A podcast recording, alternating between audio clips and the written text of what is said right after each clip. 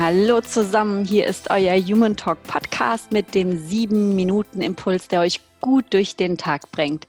Ich bin Adriane Schäfer und bei mir ist leider immer noch virtuell Sandra. Hi Sandra. Guten Morgen, Adriane. Hallo. Ja, tatsächlich ist es morgen. So sieht's aus. ich bin noch ein bisschen müde, aber ich freue mich auf unseren Podcast, denn heute ist die Norming-Phase dran. Dynamik in Gruppen ist das übergeordnete Thema. Und äh, wir hatten ja schon über Forming gesprochen, das letzte Mal die Hitze, die Storming-Phase. Und heute sind wir bei der Vertragsphase, die Norming-Phase. Also wenn ein Zielkonflikt ausgetragen ist, dann muss als nächstes das Fazit aus der äh, Auseinandersetzung gezogen werden und ähm, die Bedingungen, unter denen man arbeiten möchte. Sagt dir das was, Sandra? Äh, ja, das sagt mir. Ohne Bedingungen äh, der Zusammenarbeit ist immer schlecht. genau. Genau.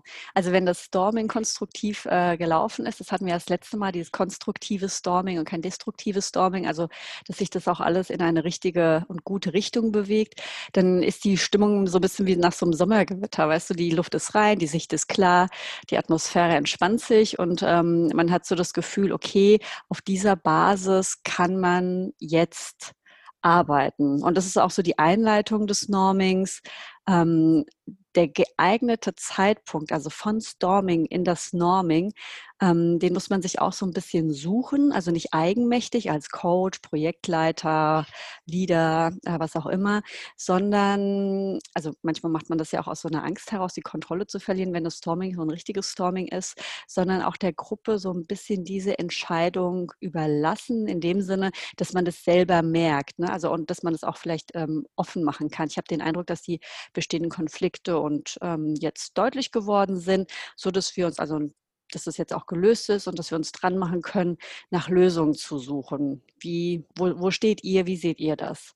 Ja, nur wenn die Gruppe so bewusst ins Norming und entschlossen ins Norming eintritt, dann gibt es dann auch diese innerliche Offenheit, ähm, um diese Phase gut einläuten zu können. Also glaub, diese Phase wird bestimmt, ähm, so wenn ich so in meine frühere Zeit auch in Unternehmen denke, glaube ich, zu oft auch übergangen, oder? Dass es dann oft daran scheitert, äh, dass auch Ergebnisse geliefert werden, weil mhm. irgendwie äh, doch zu schnell ähm, in eine sogenannte Norming-Phase gegangen wird, obwohl das Team noch nicht äh, sich committed hat und noch nicht auf einer Spur mhm. ist, oder? Ja, ja, genau. Das ist gut, dass du das sagst, weil das eigentlich zwischen vielen Phasen so. Also du hast diese Storming-Phase und äh, da besteht auch die Gefahr, dass es direkt ins Performing geht. Also dass mhm. man so denkt, oh mein Gott, ähm, jetzt äh, hat, hat, sich jeder mal aufgeregt, das ist alles gut. Wir gehen jetzt direkt ins Performing rüber und diese Norming-Phase auch teilweise gar nicht ähm, ausgelebt wird, weil gerade in dieser Phase ähm, werden wie so, wird wie so eine Art Gruppenvertrag auch äh, geschlossen.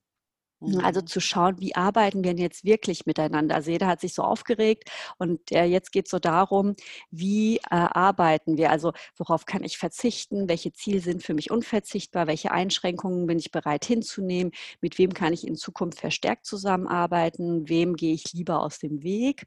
Welche Rolle und Position kann und will ich in dieser Gruppe ausführen? Ja? Also mhm.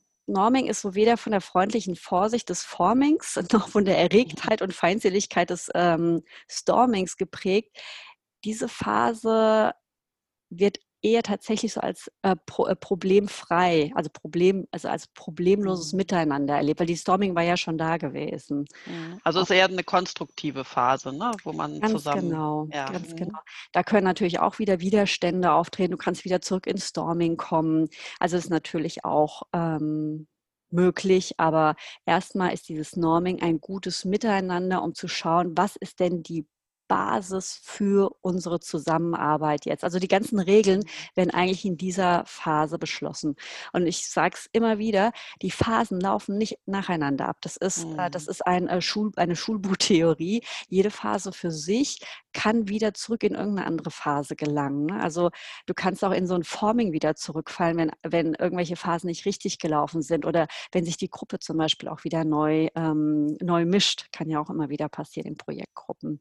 Ja, aber jetzt lass mich noch kurz auf die Intervention im Norming eingehen.